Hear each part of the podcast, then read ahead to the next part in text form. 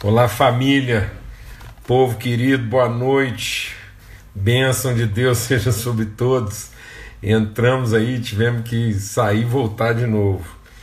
É, correria aqui, mas tudo certo, graças a Deus. Vamos ver se a gente consegue estabilizar aqui na internet, tá bom? Então, muito bom poder estar com vocês, né? Hoje, sexta-feira a gente tendo mais um momento aí de viração do dia, mais um tempo de comunhão, de mesa, de relacionamento, de aprendizado, de reflexão. Muito bom mesmo. Um forte abraço para todos. Semana bendita, de muita comunhão, muito entendimento, né? muito desafio de transformação. Muito legal. Bons testemunhos, a gente tem recebido muito testemunho aí de todo mundo. Então, um forte abraço para todos. E a nossa oração é sempre que o Senhor faça resplandecer sobre todos o seu rosto e nos dê paz sempre, graças a Deus. Tem alguém que postou aí que estava meio apreensiva, eu também, que foi um, um pouco corrido, a gente estava participando de outras reuniões e tivemos aqui algumas dificuldades técnicas aqui, mas graças a Deus Estamos juntos aqui em tempo, né? De na viração do dia aqui, assentarmos nessa mesa preparada e aprendermos com o Senhor. Amém? Abrimos juntos a palavra de Deus, meditar e crescer. Amém. Lembrando que aos domingos, às nove, às oito horas da manhã, domingo, às oito horas da manhã, a gente começa a nossa semana com uma reflexão sobre princípios, né, sobre fundamentos. A gente quer compartilhar um pouco domingo agora sobre o princípio da unidade. Eu estou assim com o coração ardendo de poder repartir sobre isso que a gente vai repartir aí no domingo que vem agora, se Deus quiser, domingo às 8 horas da manhã. E depois a gente tem a semana aqui de segunda a sexta, né? Sempre às 18 horas na viração do dia a gente vai para a palavra, senta juntos aqui nessa mesa, repartimos o pão, compartilhamos em comunhão aquilo que o Espírito quer revelar aos nossos corações, tá bom? Graças a Deus. Vamos ter uma palavra de oração. A gente tem bastante coisa para conversar aqui hoje, para estar tá concluindo, né? E a nossa reflexão aqui da semana em nome de Jesus. Pai, muito obrigado, obrigado mesmo pelo teu amor, a tua bondade, obrigado pela tua misericórdia revelada, obrigado por sermos o teu povo e podemos, como família, como irmãos, assentarmos ao redor dessa mesa, a mesa que o Senhor prepara, o alimento que o Senhor dispõe, aquilo que o Senhor mesmo revela ao nosso coração, Espírito Santo de Deus, nossa oração, nosso clamor é para que essa palavra viva e eficaz possa separar em nós aquilo que vem da alma daquilo que vem do espírito. Nós queremos ser guiados, orientados, formados espiritualmente. O teu espírito no nosso homem interior, formando em nós a Cristo, para que Cristo em nós seja a expressão da tua glória, Pai, no nome de Cristo Jesus. Amém e amém. Graças a Deus. Então nós estamos compartilhando aqui sobre sermos levados, né, conduzidos, orientados, movidos por Deus à plenitude de Cristo. Então nós falamos muito aqui sobre plenitude, né, sobre amadurecermos, sobre sermos aperfeiçoados, sobre alcançarmos a estatura, a medida plena. Então está aqui, ó, em Efésios no capítulo 4 é o texto que serviu de base para nossa reflexão, foi por aí que a gente começou. Passamos por alguns outros textos para corroborar, para fundamentar aquilo que a gente estava meditando aqui, e hoje a gente vai concluir no texto também de Efésios, Efésios 4. Nós estamos lendo aí a partir do verso 7.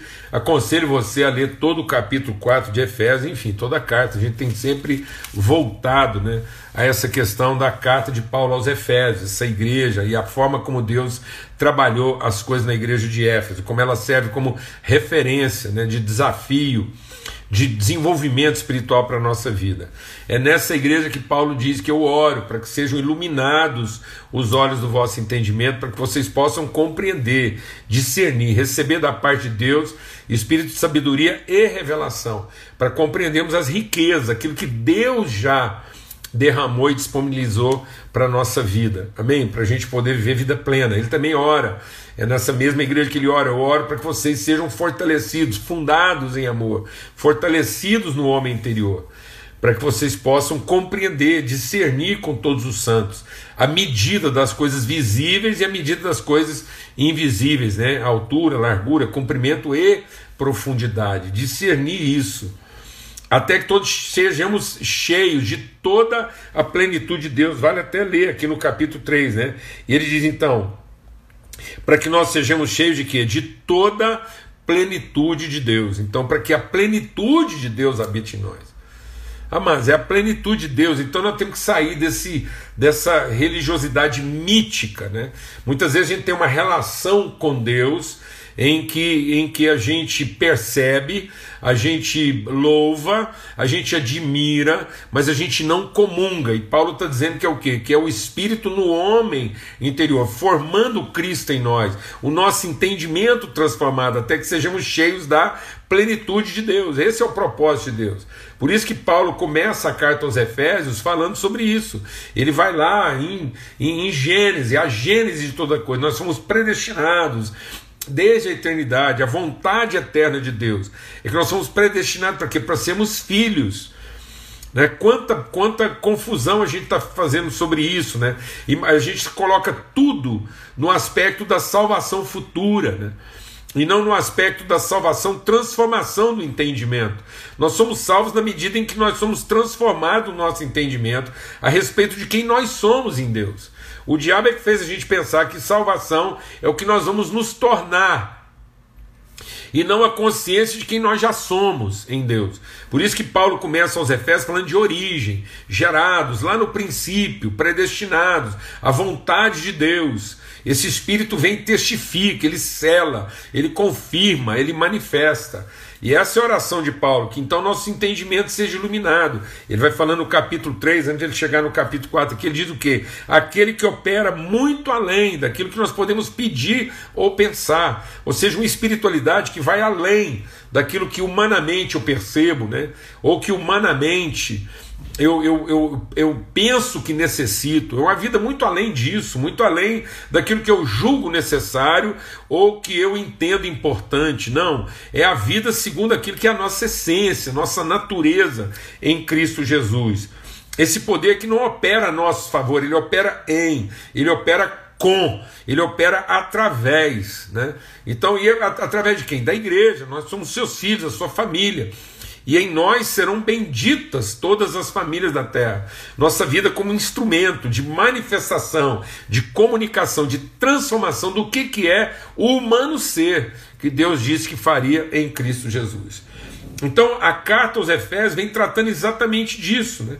desse entendimento da pessoa que nós somos em Cristo Jesus e de como Cristo é formado em nós, de modo que agora nós somos gerados, não de uma semente corruptível, mas uma semente incorruptível pela natureza de Deus. Glória a Deus, amados.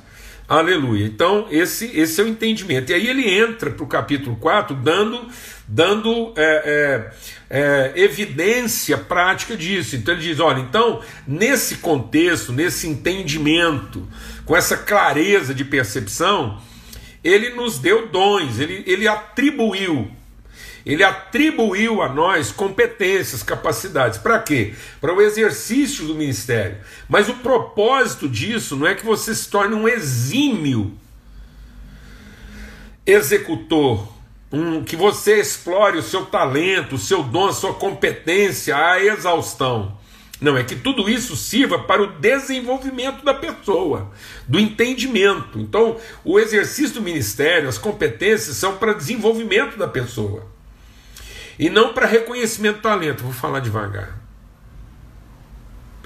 Muita gente está buscando o reconhecimento do seu talento e não usando o seu talento no desenvolvimento da pessoa. Entendeu? Então, aquilo que Deus te deu, o dom, a competência, a habilidade, não é para produzir um reconhecimento do seu esforço, da sua capacidade. Não, mas é para instrumentalizar você no desenvolvimento da pessoa, da própria pessoa e da pessoa. Quando a gente está falando da pessoa humana, para que a pessoa, o humano ser, seja perfeito. Então, quando Deus falou assim, vamos fazer o humano ser, e ele diz assim: esse humano ser vai ser a imagem de quem nós somos. Ou seja, esse humano ser vai ser o visível do invisível, de modo que aquilo que ele faz revela quem ele é. E a desgraça é que nós estamos muitas vezes usando o nosso dom e talento para tentar ser quem nós não somos, em vez de usar toda os nossos atributos para revelar quem nós somos. Esse é o princípio criativo de Deus. O princípio criativo de Deus é os seus atributos estão a serviço das suas virtudes e não as virtudes consequentes dos seus atributos. Então, Deus não se revela virtuoso é, por conta dos seus atributos. Não, os atributos de Deus estão a serviço da expressão das suas virtudes. Então, nós somos seres virtuosos antes de sermos seres bem dotados. Amém? Glória a Deus. Então, o propósito é que você que, que Deus revele através de nós todas as suas virtudes. Então nós comungamos a sua natureza, até que Deus, pelo amor, habite em nós. Por isso que é seguindo a verdade em amor, cresçamos em tudo. Então não vai haver crescimento, deixa Deus ministrar o seu coração. Não vai haver crescimento, você não vai crescer em tudo. Agora pensa crescimento, ah, o que eu quero é crescer na vida, quero ter sucesso. Então vou falar uma coisa, não vai haver crescimento, sua vida não vai ter plenitude se isso não for gerado de uma natureza virtuosa, você pode ser rico e não vai ser próspero. Você pode ser inteligente e não vai ser sábio. Você pode ser capaz e não vai ser eficaz. Então tem muita gente que fica eficiente e não é eficaz, fica rico e não é próspero. Sabe muito e não conhece nada. Inteligência espiritual, zero. Inteligência emocional, mais zero ainda. Porque ele concentrou tudo na sapiência, na, na, na competência, na habilidade, e não no desenvolvimento virtuoso. Então a palavra de Deus diz que o, o, propósito é que eu possa ser uma imagem, como Deus é. Deus vai lá e produz a imagem das virtudes que ele que, que o formam. Então Deus é formado, né? E entenda bem o que estou falando. Então por isso que Deus falou: façamos o homem, formemos o homem, de modo que esse homem formado, esse homem, esse homem feito, esse homem criado, seja a expressão de quem nós somos. Então é façamos, de modo que ele seja conforme a nossa semelhança. Tá vendo? É um plural. Ou seja, então existem elementos, componentes. Esse ser é um ser de complexidade relacional. Então ele é um ser simples na, na, objetividade do seu propósito, mas ele é complexo na subjetividade das suas relações. Vou falar devagar. Então muitas vezes a gente está se tornando pessoas complicadas nas competências e estamos sendo pessoas primárias nas emoções. Tem gente que, que vive, deixa Deus ministrar o nosso coração. Tem gente que vive de emoções primárias, ele é elementar, emocionalmente, cognitivamente, ele é primário, ele é, ele é elementar, ele é animal e terreno. Ele não desenvolveu a complexidade, a sensibilidade espiritual para ele ser um ser de, de, de complexidades afetivas, de sensibilidade ampla, desenvolvida, plena. Né? E, ele consegue fazer coisas, nas coisas mais. Deixa Deus ministrar o nosso coração, nas coisas mais simples que ele faz. Ele revela a complexidade dos sentimentos, das sensações, das emoções, da, da criatividade. Agora tem gente que não. Ele virou um cara complexo na execução, ele, é, ele é capaz de, de uma. É, ele, é, ele, é, ele, é, ele complica, ele, ele é um faz tudo, mas ele é básico, ele é, ele é elementar, ele é, ele é primitivo. Ele é primitivo nas suas sensações, na sua percepção. Na sua sensibilidade. Então por isso que ele fala: vamos deixar de ser menino até que todos cheguemos à plenitude. Então ele está falando assim: ó, o propósito é que nesse exercício dos nossos atributos a gente possa promover o aperfeiçoamento dos santos. Veja quantas vezes ele fala isso. Com vistas ao aperfeiçoamento dos santos, até que todos cheguemos ao pleno conhecimento. Ele tinha falado lá no capítulo 3. Para que Deus habite, para que a plenitude de Deus habite em vocês. Ele está falando de perfeição, para que vocês possam compreender com todos os santos. Então é, é todo, é pleno, é perfeito. Deus não, Deus não deixa Deus ministrar o nosso coração. Deus não vai se contentar com menos na nossa vida do que o pleno, do que o perfeito, do que o, o, o, o, o absoluto. Amém? Então ele está falando isso, até que todos cheguemos ao que? Ao aperfeiçoamento, à plenitude, à medida exata da plenitude de Cristo, para que não sejamos o quê? Para que não sejamos básicos, para que não sejamos primitivos, para que não sejamos óbvios, amado, em nome de Cristo Jesus. Que você não seja uma pessoa óbvia nos seus sentimentos, uma pessoa reativa, uma pessoa que não sabe gerar, que não sabe surpreender nos seus afetos, só sabe reagir. Em nome de Cristo Jesus, deixe de ser uma obviedade. Deixe de ser manipulado. Ele está falando que pessoas. Deixa Deus ministrar o nosso coração. Ele está dizendo que pessoas óbvias são facilmente manipuladas. Nós estamos criando um mundo de obviedades, amados. Pessoas primitivas nos seus sentimentos, nos seus afetos. Aí elas são facilmente o quê? manipuladas, conduzidas, levadas por qualquer tipo de vento. Elas não têm consistência, elas não têm, elas não têm estabilidade, não têm firmeza, não têm constância.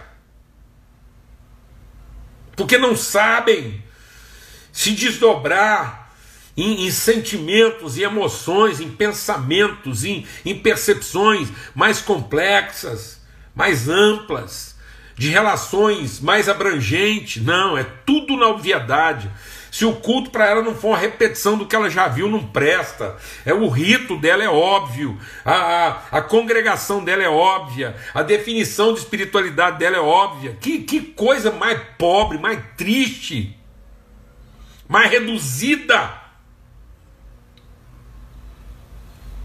Um reducionismo. Não há amplitude, não há percepção, não há dinâmica, não há movimento, muita atividade, mas atividade óbvia, comportamentos previsíveis, religiosidade previsível, rito previsível. Então, assim, em nome de Cristo Jesus, eu sei que é desafiador eu pude até perceber essa semana, assim, pela própria reação das pessoas, né? Que, que desafiador. Sei que é desafiador mesmo, e, mas enfim, fazer o quê? Nós temos que aprofundar, nós temos que ser confrontado. Existe uma fortaleza na nossa mente que precisa ser destruída. E aí eu quero concluir dizendo o seguinte: a gente falou então do amor do Pai. Esse amor do Pai nos dá o quê? nos dá exatamente essa consistência, essa estabilidade, esse tudo posso naquele que me fortalece. E esse tudo posso é o seguinte: eu estou preparado para suportar, para atravessar qualquer situação, porque eu tenho essa, eu tenho essa condição. Eu tenho, eu tenho coisas em mim que eu nem sei ainda que eu tenho. E a fé é a certeza de que elas, na hora certa, elas vão aparecer. E aí, se alguém falar assim, você sabe? Fala, não. Mas fala, você tá, confia tô, porque eu conheço. Eu não sei, mas eu conheço. Eu quero até usar um exemplo aqui que eu acho que vai ajudar. Vocês não reparam assim o calor, não, mas é porque é muito desafiador. Eu me lembro quando o Paulo Neto nasceu, foi nosso primeiro filho. Quando eu peguei o Paulo Neto no colo, lá, lá, lá na maternidade, que a enfermeira trouxe ele, é tão forte isso que eu estava lá, que a confusão, que é tanta gente falando. Você pensa, nosso primeiro filho, estava lá, todo mundo falando ao mesmo tempo, aquela coisa bem latina mesmo, lá e pá, aquele barulhão todo. E aí eu, eu virei e falei assim: Paulo Neto nasceu. Que a gente já sabia que era. Falei, como assim? Eu falei, escutei. Mas como você escutou esse barulhão? Eu falei, escutei. Ah, deu outra. O povo achou que eu estava variando, daí a pouco chega a enfermeira e falou: Ó, tá aqui o filho. Quando eu peguei o Paulo Neto no colo, eu falei uma coisa para você: eu não sabia nada. Eu não sabia de que tamanho que ele ia ser, que jeito que ia ser o cabelo dele, liso, encaracolado. Eu não sabia que time ele ia gostar, não sabia se ele ia gostar das mesmas coisas que eu gosto. Eu não sabia qual o número de sapato que ele ia calçar, não sabia qual a profissão que ele escolher. Sabe o que, que eu sabia do Paulo Neto? Nada. Mas eu o conhecia o suficiente para não ter medo de nada eu não sabia. Sabe por quê?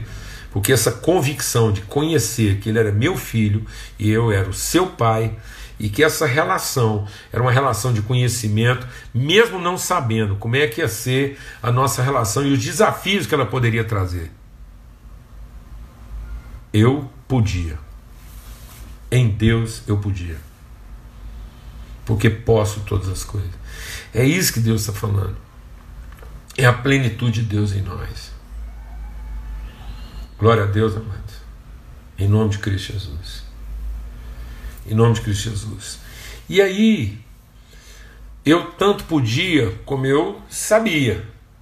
Porque aí eu sabia que Deus iria me ensinar. Então, se o amor faz com que a gente possa tudo o que a gente pode poder, a graça vai nos ensinar tudo o que a gente precisa saber. Então, mano, eu não quero saber o que eu não preciso.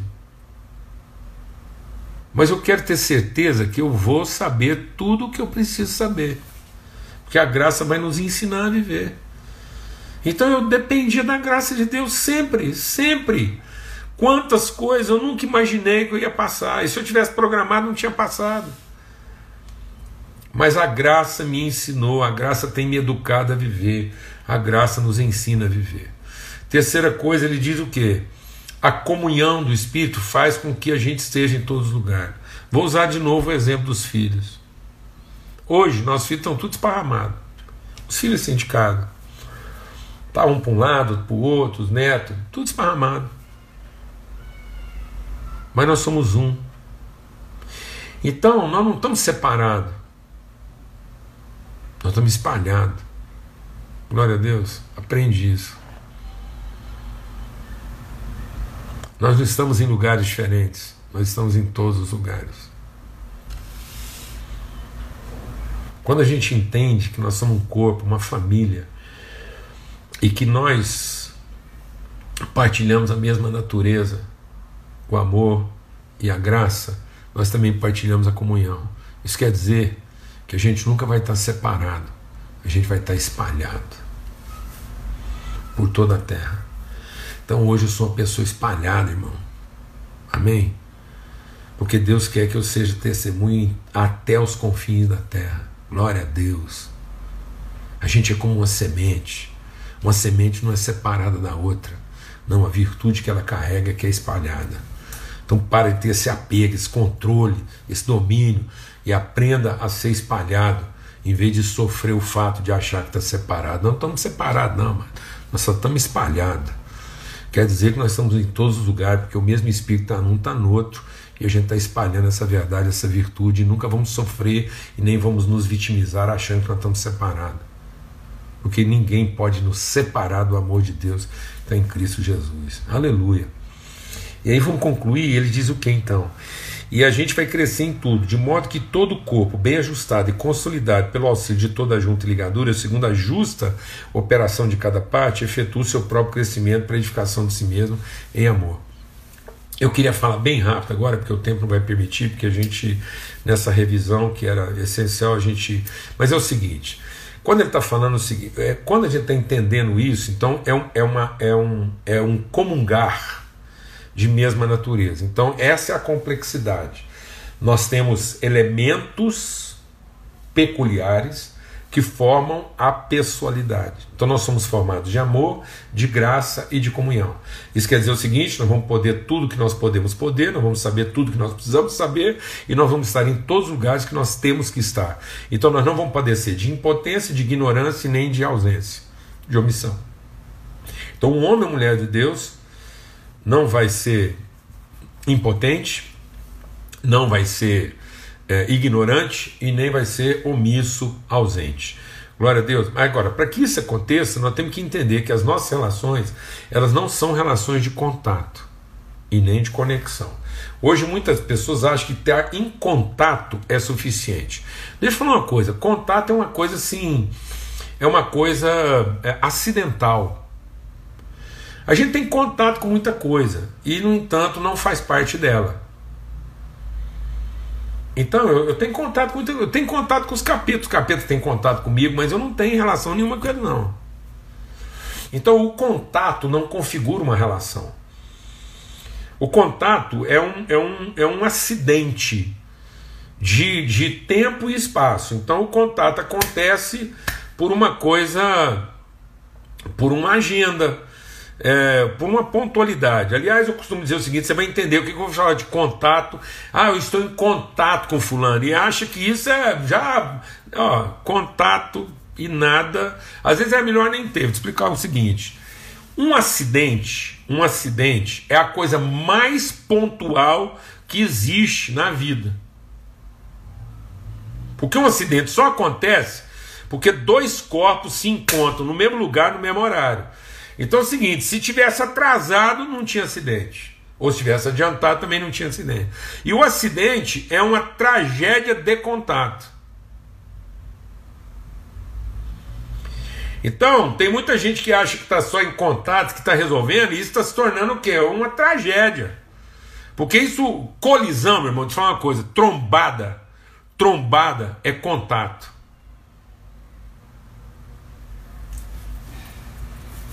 É contato. Então o carro teve um contato com a árvore, com o poste. Morreu de quê? Morreu de contato. Entendeu não? Então, contato, contato uma formiga tem, a galinha tem contato com a minhoca quando vai devorar ela. Então é uma relação de contato. Depois a galinha bica a minhoca, contato. Depois ela faz uma conexão. Então, assim, as pessoas estão achando que relacionamento é suficiente ter contato. Então, contato é primitivo, tá vendo? É óbvio. Até os, os descerebrados têm contato. É acidental, é involuntário. E às vezes as pessoas estão tendo relação de quê? De conexão. A gente tem que fazer uma conexão. Então eu vou falar uma coisa para você: um endemoniado, um endemoniado, ele está em conexão. É um capeta dentro dele. Isso Pode ser uma desgraça. Então, relações de contato podem ser boas, como pode ser uma tragédia. E relações de conexão, também às vezes você está é, é está precisando de uma desconexão. Então, às vezes, as pessoas transformaram toda a espiritualidade delas em relações de contato e conexão. Então, vou falar uma coisa: contato é acidental, é, é instintivo, é, é beira ao, ao necessário e a conexão, ela é intuitiva, ela passa às vezes por uma, por uma inteligência, passa às vezes assim por um interesse, mas não é definidora de, de propósito. Então ele está falando que se eu quiser viver plenitude, eu tenho que ter relações de vínculos, pertencimento, unidade. Então nós estamos vinculados uns aos outros. Isso quer dizer que quando Deus coloca esse corpo em relação, ele gera vínculos, e vínculos que não podem ser rompidos é, sem comprometer o processo. Então a vida com Deus não é frequentar um ambiente onde você está em contato com muita gente legal, onde você está em conexão com muita gente fantástica. Não. Tem que ter uma relação, tem que ter vínculo. É uma aliança é uma aliança. Não é um, não é um, uma ajuda. Então tem gente que frequenta um ambiente que está precisando de ajuda. É igual a gente vai lá fazer filantropia. Filantropia é uma relação de contato. Você vai lá, faz uma ajuda, e aquilo pode ser que vira nada. Pelo contrário, pode até gerar um fisiologismo. Se você quer viver plenitude, você precisa saber identificar onde estão os seus vínculos. Onde foi que você empenhou uma palavra e vai dar a vida para sustentá-la. Família não é feita nem de contato. Às vezes até começou uma família que você teve contato, é, trombou. Às vezes lá, o dia que o carro bateu na árvore, você encontrou a, a, a sua namorada. E depois vocês tiveram uma relação de conexão. Mas isso não for transformado em vínculo, se isso não evoluir para um compromisso assumido, para uma palavra empenhada, para uma relação estabelecida, para um pacto, para uma aliança, você nunca vai saber o que é plenitude na sua vida. Você não vai saber o que é amor, você não vai saber o que é graça e você não vai saber o que é comunhão. Porque você vai sempre ficar à mercê de outros contatos e outras conexões. Então eu preciso saber o que, que define a minha vida. São vínculos. Por isso que ele fala assim: o corpo bem ajustado, pelo auxílio de quê? De toda junta e ligadura. O povo hoje não está querendo ter ligadura, não está querendo ter vínculo, não está querendo empenhar uma palavra. Fica essas relações primárias, primitivas, essas relações quase acidentais de contato, de conveniência de conexão. Então as pessoas ficam fazendo conexões em cima das conveniências, ficam tendo contato em cima das oportunidades e das necessidades, mas não vão além disso, não empenham palavra, não assumem ônus, não, não pactuam relações, não efetivam compromissos. Então, nunca vão entender o que é plenitude. Então, em nome de Cristo Jesus, o Senhor, que a gente possa entender isso, que o amor, a graça e a comunhão se revelam, se manifestam, onde nossos atributos, nossas competências estão pactuadas, estão aliançadas, estão compromissadas à relação. Uma vez que a gente empenha uma palavra, meus atributos não pertencem a mim. Eu não sou mais o proprietário dos meus atributos, porque agora eles pertencem à relação. Eles pertencem à pessoa, eles não pertencem mais ao indivíduo. Você quer viver relações plenas? Então que tudo aquilo que Deus te deu pertença a uma relação bem definida, clara, de palavra empenhada, de compromisso assumido, de vínculo estabelecido. Mas que os seus atributos não pertençam mais a você, que os seus atributos não pertençam ao indivíduo, porque foi isso que Deus fez conosco. Contato com anjo e demônio, Deus já tinha. Conexão com uns e outros, Deus tinha e continua tendo. Mas conosco, Ele estabeleceu um vínculo, uma aliança, um pacto. E Ele transmitiu a nós a sua natureza. Enquanto anjos e demônios desfrutam ou sofrem o poder de Deus, porque têm contatos e conexões com Ele entre si, nós temos comunhão com Deus porque estamos vinculados a Ele numa relação pactuada, aliançada, e agora essas virtudes transitam na pessoa. E nós temos comunhão com Deus e uns com os outros. Glória a Deus, aleluia, privilégio estar com vocês. Mais uma semana, mais um, uma mesa aí na viração do dia e graças a Deus, mais uma sexta-feira, se Deus quiser, domingo a gente se encontra, vamos ter uma palavra de oração e vamos continuar meditando mais sobre isso, compartilhando isso com outras pessoas. Domingo a gente quer falar um pouco sobre o princípio da unidade e quero convidar você mesmo a estar com a gente. Eu creio que vai ser um tempo muito bom, muito oportuno, tá bom?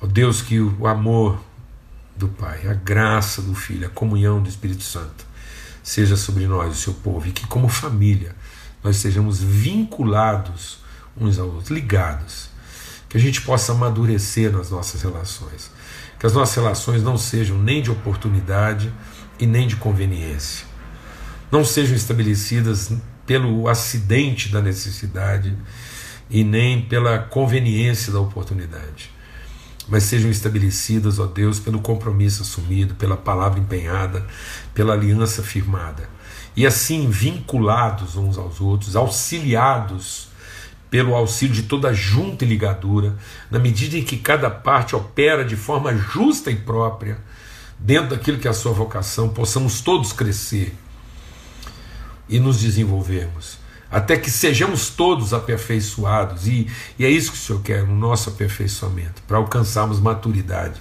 estatura de gente bem resolvida, no nome de Cristo Jesus, o Senhor. Amém e amém. Graças a Deus. O amor de Deus, o Pai, a graça do Filho, a comunhão do Espírito Santo de Deus seja sobre todos, hoje e sempre. Amém? Fica na paz.